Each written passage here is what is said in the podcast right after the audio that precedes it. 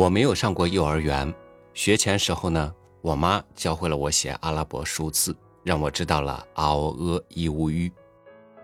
前日打电话，我妈说现在在教小侄女写数字，因为她马上也要进幼儿园了。真是时光荏苒，岁月如梭，文化不高，但是重视教育的母亲，已经在为下一代人点亮人生的明灯了。又到了开学季，与您分享一篇或许此刻正对您有启发的文章，《家之脉》，作者陈忠实。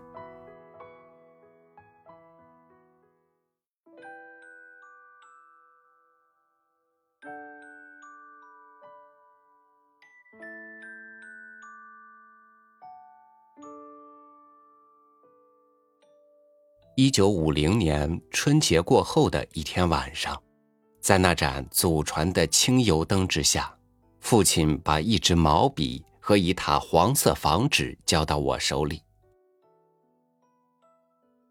你明天早上去上学。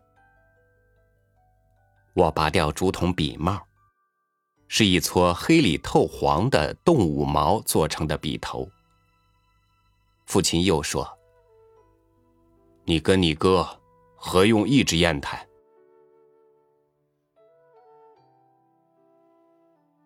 我的三个孩子的上学日是我们家的庆典，在我看来，孩子走进学校的第一步，认识的第一个字，用铅笔写成的汉字第一画，才是孩子生命中光明的开启。他们从这一刻开始，告别黑暗。走向智慧人类的途程。我们家木楼上有一只破旧的大木箱，乱扔着一堆书。我看着那些发黄的纸和一行行栗子大的字，问父亲：“是你读过的书吗？”父亲说：“是他读过的。”随之加重语气解释说。那是你爷爷用毛笔抄写的，原以为是石印的，毛笔字怎么会写到和我的课本上的字一样规矩呢？父亲说：“你爷爷是先生，当先生先得写好字儿，字是人的门脸儿。”在我出生之前已谢世的爷爷会写一手好字。父亲的毛笔字显然比不得爷爷，然而父亲会写字。大年三十的后晌，村人夹着一卷红纸走进院来，父亲磨墨裁纸，为乡亲写好新春对联儿，摊在明厅里的地上晾干。我瞅着那些大字不识一个的村人围观父亲无笔弄墨的情景。多年以后，我从城市躲回祖居的老屋，在准备和写作《白鹿原》的六年时间里，每到春节前一天后晌，为村人继续写迎春对联。每当造房、上大梁或办婚丧大事，村人也来找我写对联，这当我就想起父亲写春联的情景，也想到爷爷手抄给父亲的那一厚册课本。我的儿女都读过大学，学历比我高了，更比我的父亲和爷爷高了。然而，儿女唯一不及父辈和爷辈的，便是写字。他们一律提不起毛笔来，村人们再不会夹着红纸走进我家屋院了。我小时候有回晚上下了一场大雪，足足有一尺厚。第二天上课，心里都在发慌，怎么回家去背馍呢？五十余里路程，全凭步行。我十三岁。最后一节课上完，我走出教室门时就愣住了。父亲披一身一头的雪，迎着我走过来，肩头扛着一口大馍馍，笑吟吟地说：“我给你把干粮送来了，这个星期你不要回家了，你走不动，雪太厚了。”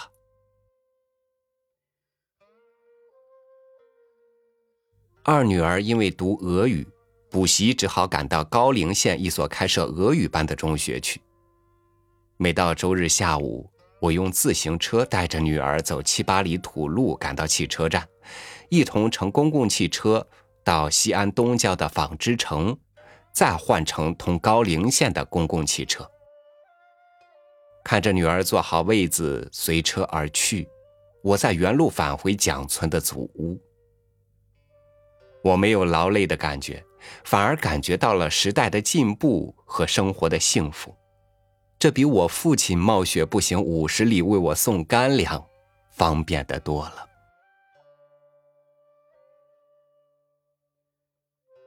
父亲是一位地道的农民，比村子里的农民多了会写字、会打算盘的本事。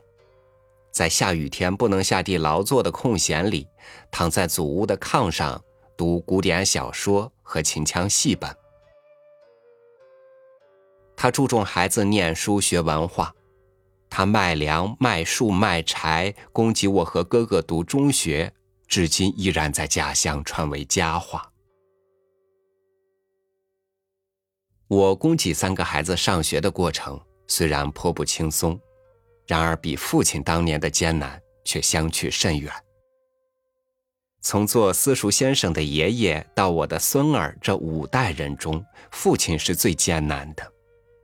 他已经没有了做私塾先生的爷爷的地位和经济，而且作为一个农民，也失去了对土地和牲畜的创造权利。然而，却心强气盛的要拼死供给两个儿子读书。他的耐劳，他的勤俭，他的耿直。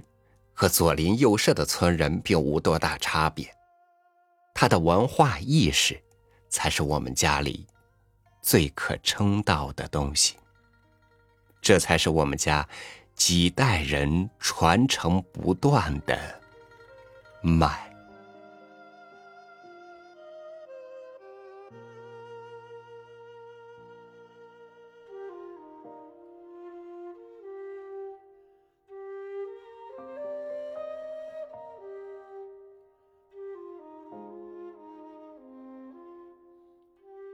我们常常问幸福是什么，也常常思索希望在哪里。你看吧，最近这几天里，我们身边就会有很多的父母，他们都在播种着幸福和希望。当然，孩子们也将是快乐的，他们会在父母和老师的启发下，开始进一步的了解这个世界，开始深入真正的生活。好，感谢您收听我的分享，欢迎您关注微信公众号“三六五读书”，收听更多主播音频。我是朝宇，祝您晚安，明天见。